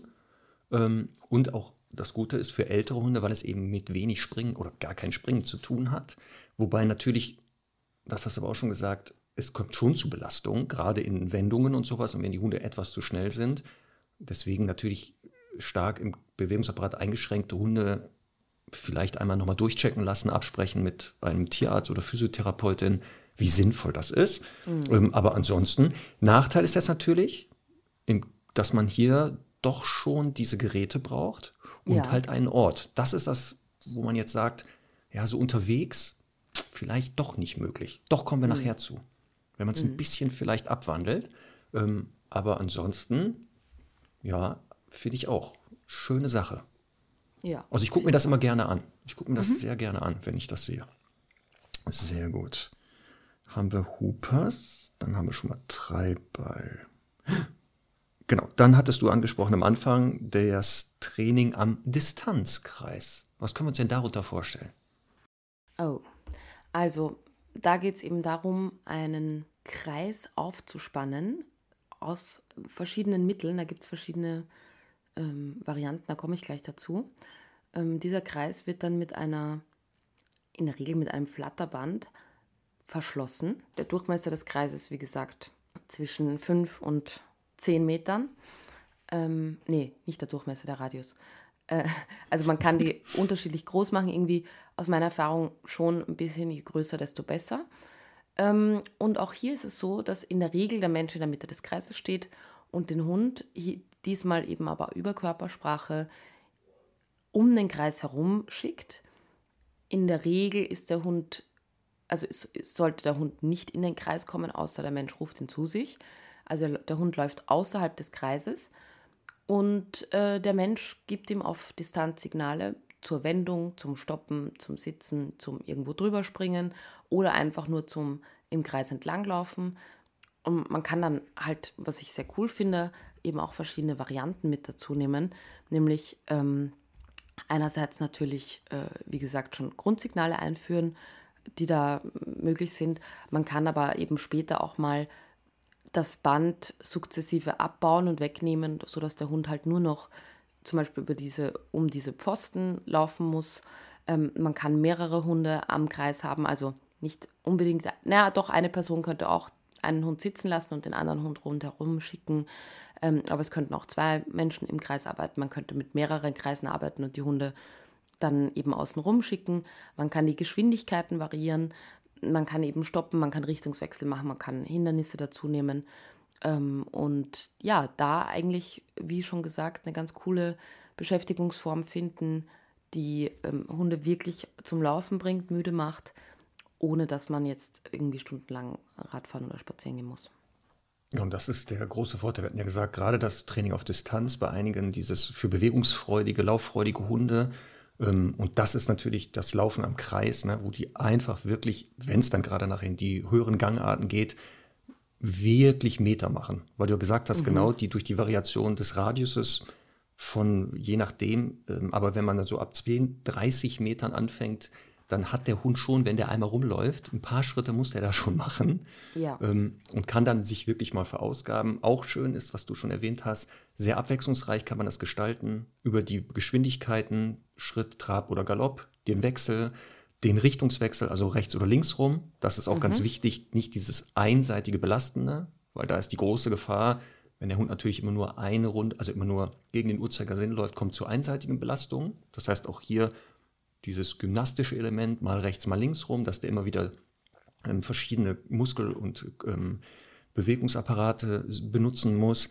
Dann haben wir schon gehört, ähm, dass auch Geräte eingesetzt werden können. Was ich, mhm. ein Sprung, ein Tunnel, von mir ist, was ich, die Wippe, dass der die jetzt am Kreis überwinden muss. Dann auch, das haben wir, ähm, ich habe das auch bei meinen Trainerinnen gesehen, wenn die das mal im Rahmen von Gruppentraining machen oder spezielle Kurse hatten, mehrere Kreise. Also der Hund läuft in einem und dann wird er in den nächsten geschickt, der Ja. in, also Deck ist, oder nachher in vier Kreise, also wie so ein Kleeblatt sieht das aus, wo der Hund Mhm. dann da diese Kreise abarbeitet. Ähm, auch hier wieder, ne? Dieses, ähm, das muss man am Anfang sehr genau aufbauen, weil auch hier ist wirklich der Hund sehr genau auf das achtet, was ich sage oder zeige und mich da nicht wundern darf, wenn er plötzlich was anderes macht. Nicht, weil er keine Lust hat oder ungehorsam ist, sondern weil er einfach auf das Signal so reagiert. Ähm, das ist der große Vorteil. Ähm, wieder hier natürlich ne, für alle Hunde, die eh auf Distanz sich bewegen. Und jetzt haben wir natürlich dieses um den Kreis laufen, Thema Hütehunde. Das ist natürlich jetzt schon was wieder, wo die, die dann eher schon sagen, ja, das ist genau was, da, wo ich Bock habe, um etwas herumzulaufen und so. Ähm, deswegen für die ist das eigentlich so eine der tollsten Beschäftigungen nachher. Vor allem, wenn man sie dann, wie gesagt, anfängt, ein bisschen zu variieren. Also nicht nur im Kreis laufen lassen, da glaube ich, wäre die auch Banane. Aber man kann es ja abwechslungsreich gestalten. Weil ich das selber ja ganz, äh, also immer wieder betrieben habe. Und immer wenn ich etwas mache, dann ist das ein Indikator dafür, dass das relativ schnell im Aufbau funktioniert. Deswegen bin ich da ein großer Fan davon. Es ist tatsächlich so, dass in der Regel man einen Hund, ähm, ich sage jetzt mal, in wirklich kurzer Zeit daran gewöhnen kann, eben um diesen Kreis zu laufen. Also nach einer Stunde Training mit Pausen natürlich dazwischen, man schon schaffen kann, vielleicht nicht in der Mitte des Kreises zu stehen, aber den Hund eben außenrum, um den Kreis zu dirigieren. Ähm, zum Aufbau ganz kurz. Der, ich sage jetzt mal, der klassische Aufbau ist, dass man einen Kreismittelpunkt definiert. Man braucht natürlich eine halbwegs ebene Wiese dafür. Dort wird so ein Hering reingeschlagen in die Mitte, also quasi da, wo der Uhrzeiger ansetzen würde, in der Mitte. Und dann kann man sich eine Schleppleine zur Hilfe nehmen und sagen, ich gucke jetzt mal, wie viel Radius ich überhaupt schaffe, weil vielleicht ist ja außenrum eine Hecke oder so. Ähm, und, und geht dann jetzt mal, keine Ahnung, drei bis fünf Meter, je nachdem, wie viel Platz man hat. Also fünf Meter wären schon cool. Und äh, geht dann quasi so wie ein Uhrzeiger mal außenrum, schaut, ob das alles passt und, und Platz hat. Und dann kann man halt äh, damit anfangen, dass man quasi auf 12 Uhr, also im Abstand, im 5 Meter Abstand oder wie weit auch immer, zum Kreismittelpunkt dann auf 12 Uhr einen weiteren Hering reinschlägt. Also Hering kennt man ja vom Zelten. Es gibt fürs Distanztraining, also sind nicht, nicht nur fürs Distanztraining, aber es gibt größere, höhere Heringe, die so 30 Zentimeter sind und aus Plastik, aus Hartplastik, die sind in der Regel ein bisschen besser. Also auf 12 Uhr einen reinschlagen, auf 6 Uhr, auf 9 Uhr, auf 3 Uhr und dann natürlich eben auch ähm, zu den anderen Uhrzeiten, dann füllt man das so ein bisschen auf und dann hat man eigentlich nach kurzer Zeit einen schönen Kreis. Und dann hat man eben Flatterband aus dem Baumarkt. Achtung, nicht das klebende Flatterband verwenden, das gibt auch. Ist mir nämlich halt schon passiert. Ähm, sondern das äh, nicht klebende. Und dann kann man das eben außenrum um diese Heringe wickeln. Es gibt, da muss ich jetzt kurz Werbung machen, von der Firma Schecker ein Longierset, das ich ganz cool finde, weil da sind diese Heringe, die ich gerade beschrieben habe, dabei. Und dann sind, braucht man kein Flatterband nehmen, sondern so, so Gummispanngurte, nenne ich das jetzt mal, die eben diese Heringe verbinden. Das ist eigentlich auch ganz praktisch. Ja, und dann hat man eben schon den Kreis und kann eben beginnen, äh, den Hund da erstmal an der Leine so zu führen, dass ich in der, also im Kreisinneren bin, aber am Rand und der Hund im, außerhalb des Kreises ist. Und da bin ich zum Beispiel am Anfang ein Fan davon, dass man wirklich mit dem Hund eine Runde Gassi geht in beide Richtungen um den Kreis. Das würde ich ja sonst nicht machen, dass ich den Hund extra was abchecken lasse. Aber da ist es halt so, wenn der Hund dann trotzdem äh, irgendwie draufkommt, ach, da liegen noch Leckerlis oder da hat irgendwie vorhin jemand markiert, dann ähm, stört das natürlich den Flow beim, beim Laufen. Deswegen kann man das erstmal machen. Und dann führe ich den Hund natürlich langsam an dieses ähm, Weisen auf Distanz an. Das mache ich am Anfang trotzdem auch noch angelehnt. Ich glaube, es würde jetzt ein bisschen zu weit führen, wenn ich den Aufbau ganz genau beschreibe. Aber es ist halt so, dass am Anfang eben angeleint mit der Schleppleine, aber schon mit der richtigen Körpersprache am Kreis eben gelaufen wird und sukzessive einfach die Leine länger wird, beziehungsweise irgendwann auch wegkommt und der Mensch dann langsam in das Kreisinnere wandert. Es gibt da aber auch verschiedene Möglichkeiten, das aufzubauen. Es, man kann das auch über Laufziele machen. Das habe ich früher ganz gern gemacht, mache ich jetzt nicht mehr so. Ich mache das jetzt lieber über die Sache selber, also übers Laufen selber und belohnen den Hund natürlich nachher trotzdem. Aber das würde jetzt ein bisschen zu weit führen. Was ich aber noch dazu sagen wollte zum Aufbau ist, dass man theoretisch auch so Weidezaunpfähle verwenden kann. Also das sind ja so mobile Stangen, sage ich mal, mit so einer Spitze, die man eben auch verwenden kann. Gerade wenn der Hund ein bisschen größer ist, hindert es ihn das dann ein bisschen mehr am, an, am Reinkommen. Man kann äh, so Röhren verwenden, also so Schlauchröhren, mhm. die man einfach fest auflegt, weil es geht ja irgendwann darum, nur dem Hund so eine optische Grenze zu vermitteln. Man kann Schwimmnudeln zusammenstecken und auch da einen Kreis ja. machen. Ja. Und was man, also was man auch machen kann, ich glaube, beim Krämerreitsport gibt es das, so Pylonen, die Löcher drin haben. Da kann man theoretisch dann auch die so kreisförmig aufstellen und ähm, dieses Flatterband durchziehen. Oder aber auch einfach nur viele Pylonen aufstellen und eben kein Band drumherum. Das ist dann eher für die Fortgeschrittenen. Mache ich mit Semmel ganz gerne immer wieder mal, ähm, dass man quasi dann den Hund einfach nur ohne Band äh, da außenrum um diese Hütchen schickt. Genau gerade was du jetzt erwähnst, sobald man anfängt, dieses Band abzubauen oder diese optische Hilfe, dass man da nur noch Pylonen hinstellt oder nur noch diese Stangen, das wäre natürlich auch was, was man dann unterwegs machen kann. Also man nimmt sich dann irgendwelche Stöcker oder sowas, steckt mhm. die dann halt einmal kreisförmig ähm, also so hin, dass man so ansatzweise einen Kreis hat, stellt sich in die Mitte und kann dann den Hund theoretisch auch unterwegs um diesen Kreis schicken. Mhm. Könnte man halt auch machen. Ne? Braucht halt ein bisschen Fläche, aber das ist auch wieder das Gute. Ähm, ich muss da nicht einen großen äh, Fußballplatz haben, sondern je nachdem, des also wie groß der Radius des Kreises ist, kann ich das ja anpassen.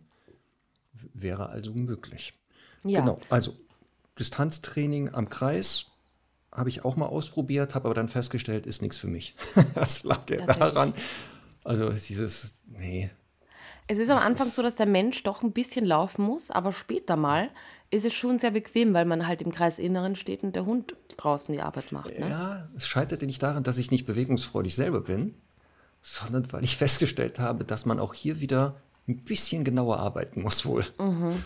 Dass man da wohl ein bisschen genau auf Kleinigkeiten achten muss. Das und da war ich ja nicht so genau. Und dann habe ich festgestellt, nee, komm, dann lassen wir das mal. und ich muss einen kleinen, ich muss einen kleinen äh, Spoiler loswerden.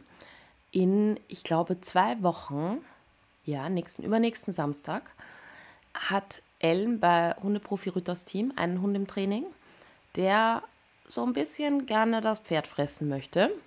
Mhm. Und als Beschäftigungsform, Alternative, aber natürlich auch in Hinblick auf Distanztraining vom Pferd aus, da ist es nämlich super wichtig in der Praxis, ähm, macht sie Distanztraining und baut das auf und das ist wirklich super schön zu sehen. Ähm, also das ist zum Beispiel eben auch eine coole Sache, ne? wenn ich sage, ähm, also generell natürlich auch für den Spaziergang kann es immer mal wichtig sein, dass der Hund vorläuft und man ihn stoppen muss, weil irgendwas passiert. Ähm, aber eben am Pferd ist man ja noch umso machtloser und da ist es halt super, super wichtig, ein gutes Distanztraining zu haben. Deswegen finde ich das auch total schlau, dass sie das da äh, mit dazu genommen hat. Gut, dann können wir das vielleicht mal in bewegten Bildern sehen. Wenn jemand sagt, kann ich mir jetzt gar nicht vorstellen, was haben die da erzählt mit, mhm. mit irgendwo Flatterband und so, ähm, werden wir dann mal vielleicht live sehen. Ja. Sehr gut. Dann kommen wir noch zu einer Sache, ähm, Training auf Distanz. Der Begriff des sogenannten Revierens. Jetzt aufpassen, Jägerinnen und Jägerfreunde. Wir meinen nicht das den Fachbegriff Revieren aus der Jagd. Das ist das Suchen und Stöbern in Deckung oder die systematische Flächensuche. Das theoretisch wäre aber auch etwas natürlich auf Distanz den Hund arbeiten zu lassen. Hier muss man natürlich aufpassen, wenn es um dieses Suchen in Deckung geht oder systematische Flächensuche, macht der Hund das ja theoretisch selbstständig. Also der arbeitet da selbstständig, wird da wenig Einfluss genommen, weil man entweder gar nicht weiß, in der Deckung sieht man den nicht, beziehungsweise auf diesen Flächen ja wirklich nicht weiß, wo ist denn der Mensch, den er finden soll, weil so würde man gleich selber suchen gehen, sondern bei dem sogenannten Revieren, was wir als Training auf Distanz bezeichnen, geht es einfach stumpf nur darum, den Hund um etwas herumzuschicken. Also der lernt einfach, Beispiel jetzt, man steckt dann Stock in den Boden, Entfernung am, weiß ich nicht, 10 Meter und gibt dem Hund ein bestimmtes Signal und dann läuft der zum Stock, nimmt den nicht ins Maul, sondern läuft um den Stock herum und kommt zurück. Das ist so das, wenn man das in der Hundeszene hört, außerhalb der Jagd das sogenannte Revieren. Kommt aber eigentlich aus dem Schutzdienst, ne? Das weiß ich jetzt nicht. Ja, das kommt, das sind da doch diese kommt. dreieckigen Verstecke. Und da müssen die Hunde herumrevieren. Hm. Ja, aber da ist es doch die, dahinter, also hinter diesen Schutzwänden steht dann der Figurant, aber der Ja. Hund läuft ja nicht um das Ding herum, kommt zurück zum Hundeführer, sondern der soll ja dann da stehen und bellen. Ja, aber der muss ja erstmal, das sind ja, was weiß ich, sechs von diesen Dingern auf der Wiese. Ach so, Und er er muss ja ja mal checken, gucken, wo wo, ist der, Ah. wo ist der Feind.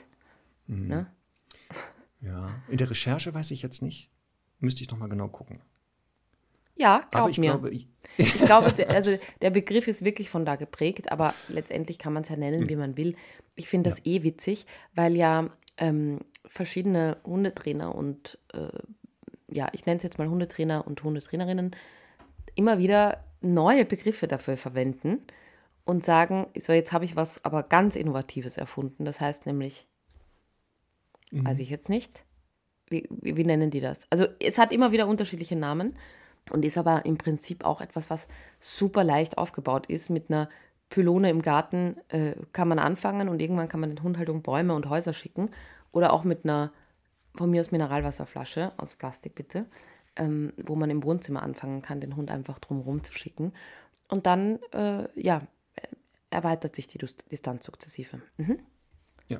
Und der große Vorteil ist zum Beispiel, wenn man jetzt einen Hund hat mit Schleppleine und der beherrscht dieses Herumschicken, falls der sich mal um einen Laternenpfahl oder einen Baum verwickelt hat, könnte man theoretisch den auf Distanz entwickeln lassen. Oder auch aus nur der Praxis. Theoretisch. Aus, der Praxis, auch. Kann, kann ich auch sagen, ähm, beim Pferd, beim Ausreiten ist es so, dass, ähm, also hatte ich jetzt letztens wieder, dass ich auf die, auf die Straße geritten bin und sie einmal auf meiner linken Seite war und ich wollte sie auf meine rechte Seite bringen und dann kann ich auch sagen, herum und kann Hm. sie um mein Pferd, also mit, mit der Leine natürlich Genau. dann, um mein Pferd rumschicken. Also ja, es gibt auch, auch Anwendungen in der Praxis, kann man sagen. Genau.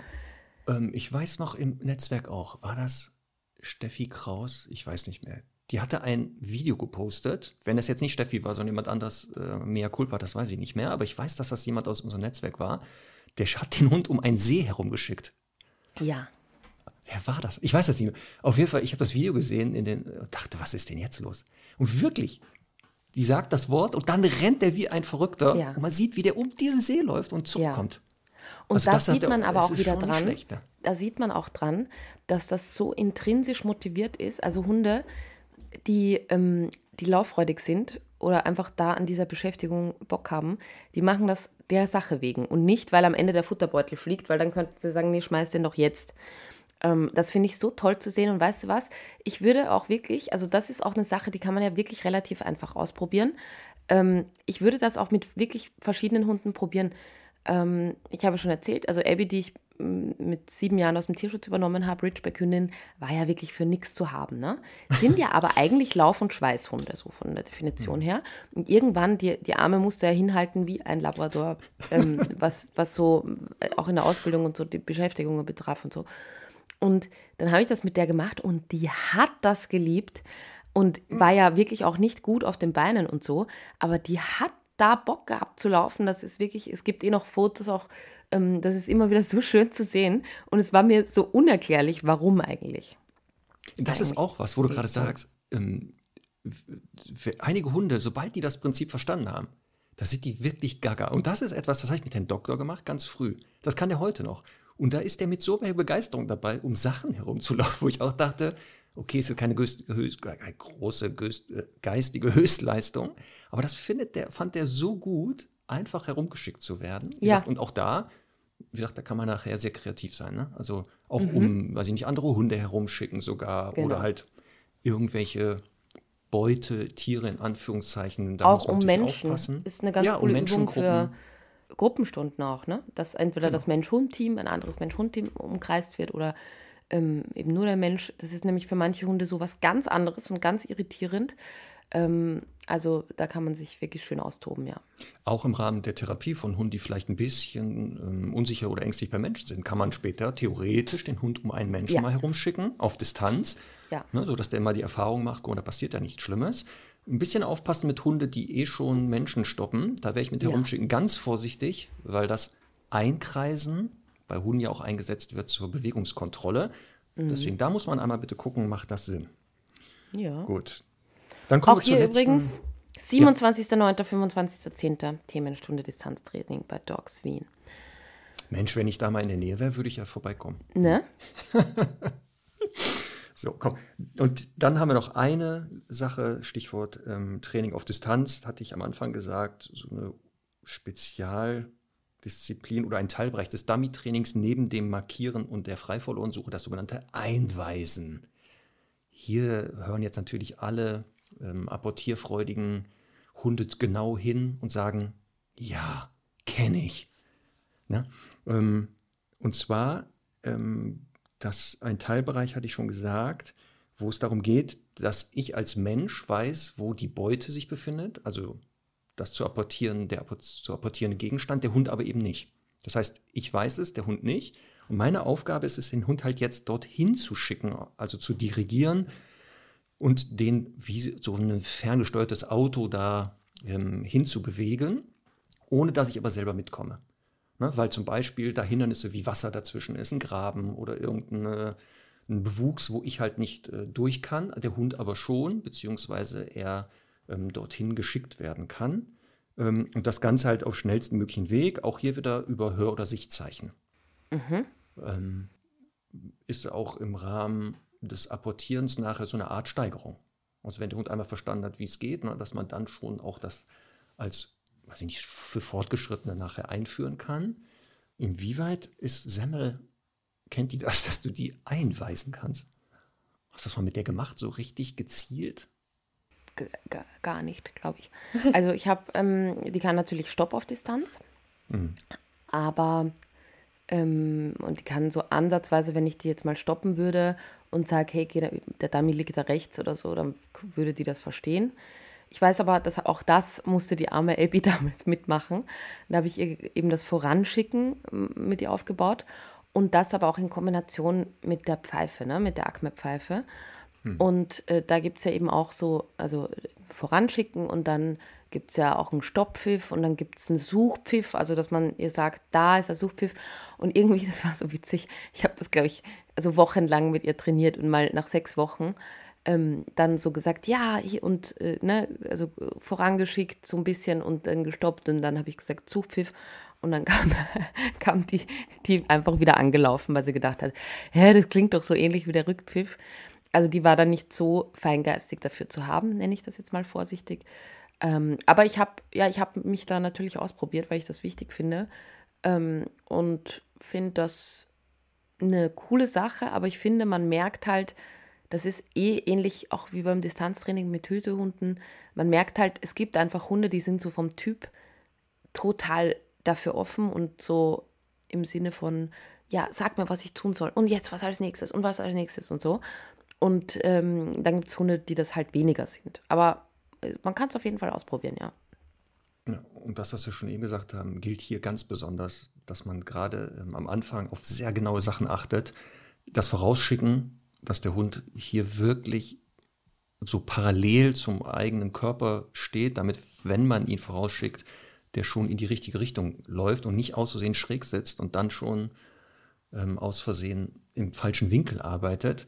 Ähm, wichtig ist auch hier, wenn man das jetzt im Rahmen des Apportierens nachher macht, dass natürlich die Basics wie eine Steadiness, dass der warten kann, beziehungsweise überhaupt sicher apportiert, das sollte Voraussetzung sein, bevor man über Einweisen nachdenkt, weil das ist ja noch, wie gesagt, noch ein bisschen komplexer.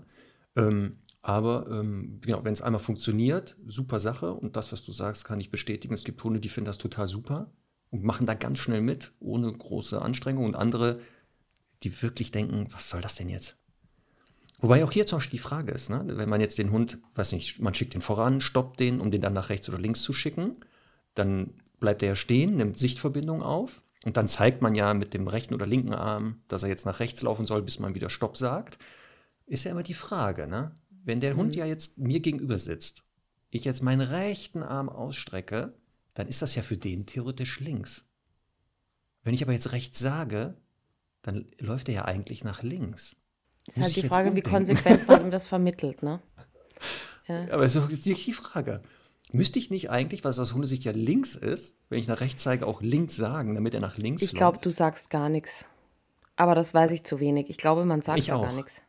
Ich weiß das auch nicht. Weil, weil es ist ja so, deswegen arbeitet man ja mit der Pfeife, dass das oft auf sehr große Distanzen stattfindet Mhm. und der Hund äh, gerade mal quasi die, das Handzeichen sieht. Ähm, und deswegen würde man ja sonst auch Stopp und Such rufen und so. Ähm, die Pfeife, das wissen wir ja aus einer der ersten Folgen, ist ja bis zu einen Kilometer lang äh, weit hörbar. und, ähm, und deswegen, glaube ich, sagt man da gar nichts. Aber hier könnten vielleicht mal einige Stundis, die das äh, mit ihrem Hund wirklich mal ein bisschen professioneller machen, das einweisen, uns bitte Mhm. an podcast.hundestunde.live schicken. Wenn man nach rechts zeigt, sagt man dann rechts, falls man ein Signal überhaupt sich, also ein Hörzeichen benutzt, oder muss man dann nicht links sagen, weil es aus Hundesicht links wäre? Das wäre mal Also ich kann spannend. nur sagen, aus dem Zughundesport und so, da sagt man natürlich, also da ist man ja auch in Laufrichtung des Hundes. Da Deswegen, da ist es klar für mich. Angaben. Weil da läuft er ja genau, also ich theoretisch bin ja hinter dem Hund und sehe das, also die gleiche Richtung, dann wäre rechts für ihn genau rechts wie ich. Aber wenn er mir gegenüber sitzt, theoretisch egal, was ich ja sage, theoretisch. Aber es wäre trotzdem spannend, ob man hier mitdenkt Tja. für den Hund oder sagt, ist mir doch egal. Tja. Ich muss wissen, was rechts ist und links und nicht der Hund. Wie gesagt, schreibt uns das doch mal gerne. So, guck mal, da haben wir die wichtigsten Beschäftigungen oder Trainingsformen auf Distanz besprochen. Oder haben wir was jetzt vergessen? Ich, ich finde schon, dass wir vergessen haben, noch ganz kurz über Grundsignale zu sprechen. Weil das so, ist, glaube ich, das, Huh. das, äh, das häufigste Thema, wo es ja, äh, oder ich sage jetzt mal das, was die meisten betrifft, weil es ja durchaus sinnvoll sein kann, seinen Hund auf Distanz, also ein paar, über ein paar Meter hinweg sitzen zu lassen, ablegen zu lassen, einfach zu stoppen. Das habe ich ja schon mehrmals erwähnt. Ich bin ein großer Fan davon, ein Signal namens Stopp zu etablieren. Nicht zu verwechseln mit Steh, das ja oft bedeutet, aus dem Sitz stell dich hin oder so. Also nur, dass man da vom Richtigen spricht. Stopp hat nämlich für mich einfach nur die Bedeutung, verharre in, an der Stelle, wo du gerade bist. Wie ist mir egal. Also ob du jetzt stehst, liegst oder äh, sitzt, ist, ist egal. Und das finde ich, diese, diese Offenheit kann man dem Hund, finde ich, auch geben, weil es manchmal so ist, dass halt der Boden gerade super nass ist oder steinig oder was auch immer und der Hund sich da nicht so gut hinlegen kann. Also ähm, Stopp aufzubauen, finde ich, finde ich ganz, ganz wichtig. Da gibt es verschiedene Möglichkeiten. Dafür haben wir sicher auch schon mal drüber gesprochen. Ja, bei Grundsignale und sowas, glaube ich, hatten wir das Ja, auch schon erwähnt. Bei Und so ein bisschen auch erklärt, wie man das aufbaut wohl. Ja, und das, das, das finde ich halt wirklich eine coole Lösung. Ganz kurz, also es gibt ja verschiedene Trainingswege. Der, den ich am effizientesten finde, ist, dass man einfach ein gutes Stück Käse in die Hand nimmt oder auch einen Ball und den Hund einfach unangeleint neben sich hat, Werfen des Stücks antäuscht. Der Hund läuft hinterher und sagt dann, äh, wo ist es denn? Und in dem Moment sage ich Stopp, gehe und jetzt sind wir wieder bei der Körpersprache, sehr stoppend, also nach vorne gebeugt mit der Hand. Ich zeige es dir auch wieder, Marc, sicherheitshalber, aussieht. Ähm, ich finde das gut. mit der Hand, äh, so mit einer, so einer stoppenden Hand auf ihn zu und belohnt ihn dann an dieser Stelle. Aber wenn er si- sich ein paar Zentimeter bewegt hat, ist das erstmal nicht schlimm. Aber dadurch lernt der Hund halt ähm, aus der Bewegung zu verharren. Und das ist für mich die eigentlich effektivste Variante, um den Hund nämlich von sich wegzukriegen. Weil wenn ich das Stopp aufbaue, indem ich den Hund dauernd neben mir habe und mit ihm stehen bleibe, ist es, finde ich, auf Distanz ein bisschen schwieriger und aus der Bewegung raus ein bisschen schwieriger. Und das kann ich immer wieder einbauen, bis der Hund das verstanden hat. Und äh, dann kann ich das eben auch schon mal ausprobieren, wenn der Hund so ein bisschen paar Schritte vor mir läuft, ähm, auch gerne an der Leine, dass ich dann eben auch von hinten Stopp sage, wenn er es verstanden hat und äh, auf ihn zukomme, ihn belohne und ganz wichtig, wie immer, das Signal dann wieder auflöse. Und äh, das, das ist wirklich also ein super wichtiges Signal, gerne auch ge genutzt für Anti-Jagd-Training. Also ähm, wenn der Hund was sieht, fällt es ihm oft leichter, dann an der Stelle zu verharren und das Tier zu beobachten, als wirklich komplett umzudrehen. Also da gibt es ja ähm, eben verschiedene Herangehensweisen, aber dafür kann das sinnvoll sein. Es kann halt sinnvoll sein bei Hundebegegnungen. Ich nutze das halt sehr oft, wenn ich sehe, dass irgendwie vorne eine Kreuzung kommt. Dann lasse ich sie mal nicht bis zur Kreuzung rennen, sondern sage erstmal, sie soll halt da ein paar Meter vorher auf mich warten. Ähm, das sind ganz, ganz wichtige Sachen. Und das kann, kann ich natürlich dann auch kombinieren, dass ich sage, Stopp, Platz, Stopp, Sitz und so weiter, was ich halt auch immer möchte. Ähm, und was mir, ähm, was mir, was, was ich da noch als coole Übung mitgeben möchte, ist, ähm, jetzt unabhängig von dem Stoppsignal, einfach für Grundsignale auf Distanz, man kann den Hund einfach irgendwo anleinen, am Zaun zum Beispiel, und einfach sagen, ähm, ich stelle mich mal einen Meter von ihm weg und sage Sitz. Einfach von mir aus vielleicht auch mal als Übung ohne Handzeichen. Dann kommt, setzt er sich hin, ich komme zurück, belohne ihn, löse das Signal wieder auf und kann dann sukzessive einfach ähm, verschieden viele Schritte rückwärts gehen und einfach mal checken, wie weit ist mein Hund denn in der Lage, auf Distanz zu reagieren. Weißt du? Also ich kann dann sagen, hey cool, ähm, ich kriege 20 Meter hin oder vielleicht auch 50 Meter. Ähm, das ist zwar immer ein bisschen anders, weil der Hund da ja mich anschaut und das nicht so von äh, der anderen Seite, also von, von hinten sozusagen, wahrnehmen muss, aber das ist auf jeden Fall eine sehr, sehr coole Übung, finde ich, ähm, die man im Alltag immer wieder einbauen kann auch. Genau, falls ihr Stundis das ausprobiert, ähm, das, diese Grundsignale mhm. auf Distanz, nicht wundern, dass in der Anfangsphase die Hunde, wenn ihr Sitz sagt, also der steht, sag ich nicht, vier Meter von euch weg und ihr sagt Sitz, dass die die Tendenz haben, erstmal herzukommen. Weil das Sitz wurde ja eigentlich aufgebaut, Sitz neben mir, vor mir, in meiner Nähe oder leg bei mir. Das heißt, der Hund, wenn der Sitz hört, hat natürlich die Tendenz, dahin zu kommen, wo er es ja. eigentlich gelernt hat, das heißt bei mir. Und deshalb, das ist dann am Anfang die Schwierigkeit. Also wenn man Sitz sagt, den Hund klar zu machen, nicht bei mir sitzen, sondern in dem Moment, wo du Sitz hörst, da zu sitzen, wo du gerade dich aufhältst. Deswegen nicht wundern, es kommt dazu am Anfang bei vielen Hunden zu dieser Tendenz, ich komme zu dir und sitze. Aber deswegen, wie immer, die Angabe lesen. Hm. Ich habe ja gesagt, deswegen ist der Hund angeleint. Ne? Das, deswegen nur, warum kommt Aber er hat sagte, natürlich trotzdem unter Umständen die Tendenz. Genau. Und ähm, ich finde es halt, es ist so eine Sache, die halt einfach mal so ein bisschen neue Perspektiven aufwirft. Ne? Eben, der Hund muss lernen, aha, das geht auch dort. Also man darf nicht unterschätzen, wie du sagst, wie, wie klar das für den Hund ist, dass es oft nebenan stattfindet. Ähm, und eben auch mal zu sagen, ich mache das vielleicht nur über Hörzeichen, ich mache das nur über Sichtzeichen. Ähm, ja, coole Sache. Apropos, ähm, wir haben jetzt ein neues Angebot, Marc, eingeführt. Das heißt stilles Training. Hast du das schon mal angeboten? Ja, damals, als ich noch Gruppentraining gemacht habe, das ja. ist schon ultra lange her, gab es immer wieder mhm. Stunden oder bestimmte Gruppenkonstellationen, wo genau einfach mal eine Zeit lang gar kein Hörzeichen, äh, doch Hörzeichen verwendet werden durfte, sondern nur über Sichtzeichen gearbeitet wurde. Entweder weil die Hunde dann aufmerksam waren oder aufpassen, weil das Leute waren, die auch in der Gruppenstunde sehr gerne selber viel geredet haben. Mhm. Und ich dann gedacht habe, ich verkaufe das jetzt als stilles Training für die Hunde viel besser. Habe dann erklärt, warum das viel Ach besser so. ist, mal ohne Hörzeichen. Eigentlich ging es nur darum, dass ich einfach mal Ruhe haben wollte in dieser Gruppe. Also, ja, kenne ich. Ist aber auch sehr spannend, weil man dann wirklich mal sieht, worauf achten die Hunde. Und spannend ist ja wirklich, dass dann in dem Moment die Hunde oft viel aufmerksamer sind, wenn man nicht mhm. mehr redet zu viel. Ja. Weil die wirklich sagen, was ist denn jetzt los? Ist der kaputt gegangen oder so? Da kommt nichts mehr raus. Ja, coole Sache auf jeden Fall. Finde ich eine, eine sehr kreative Idee.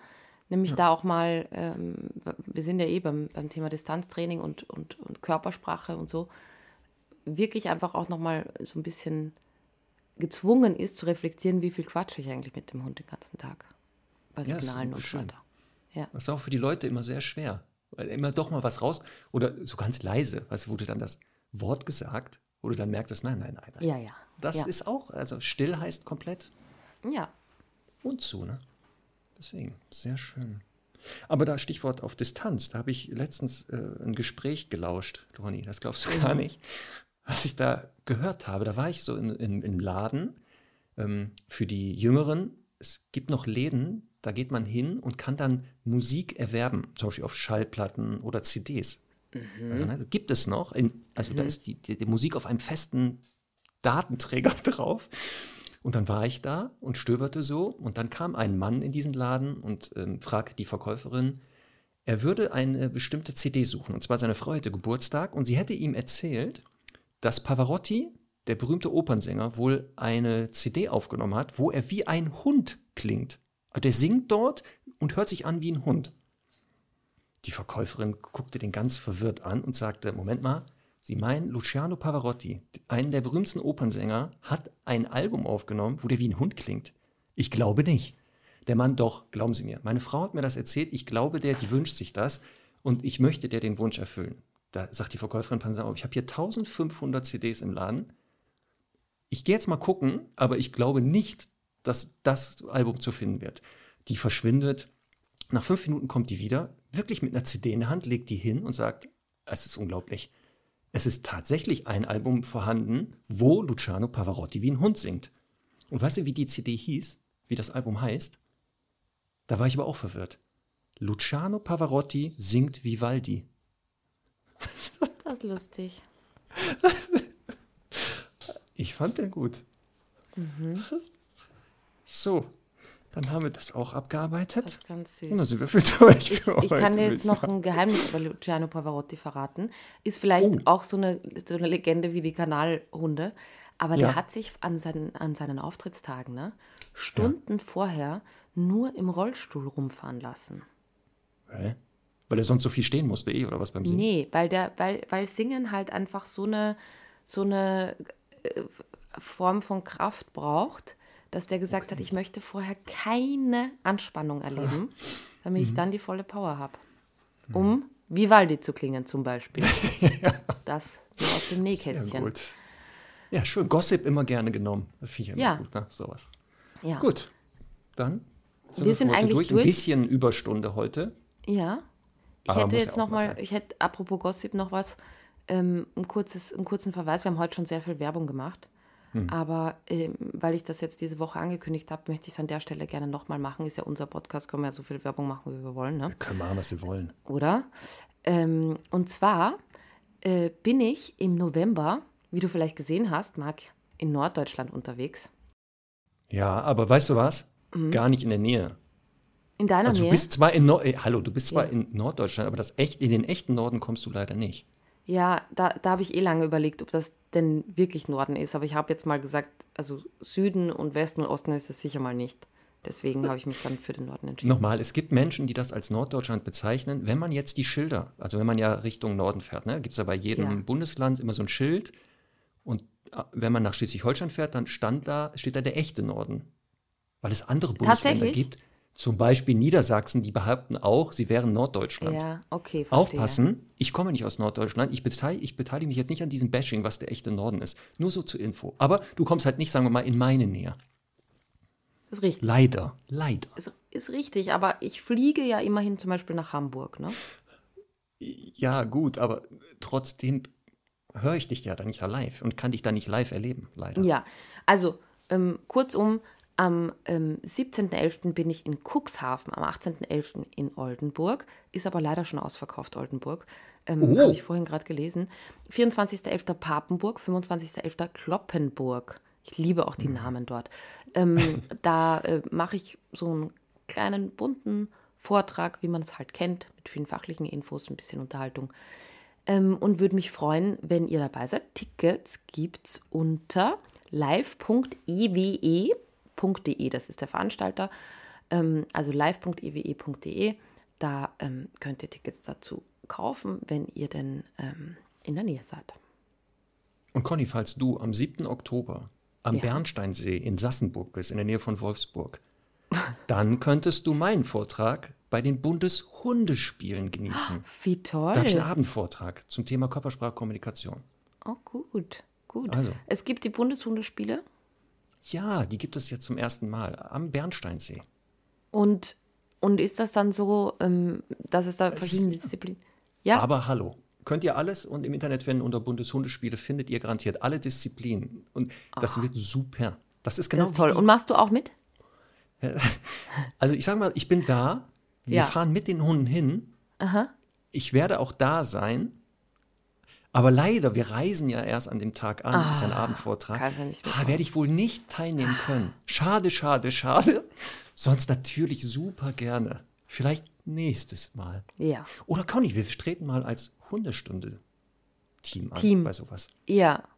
Ja, da Das muss ich mal erst, du machst doch ich schon mal erst den ich Trainingsstand mal deiner Hunde anschauen. dieses- Um, Es gibt doch Tough Mudder und alles sowas, ne?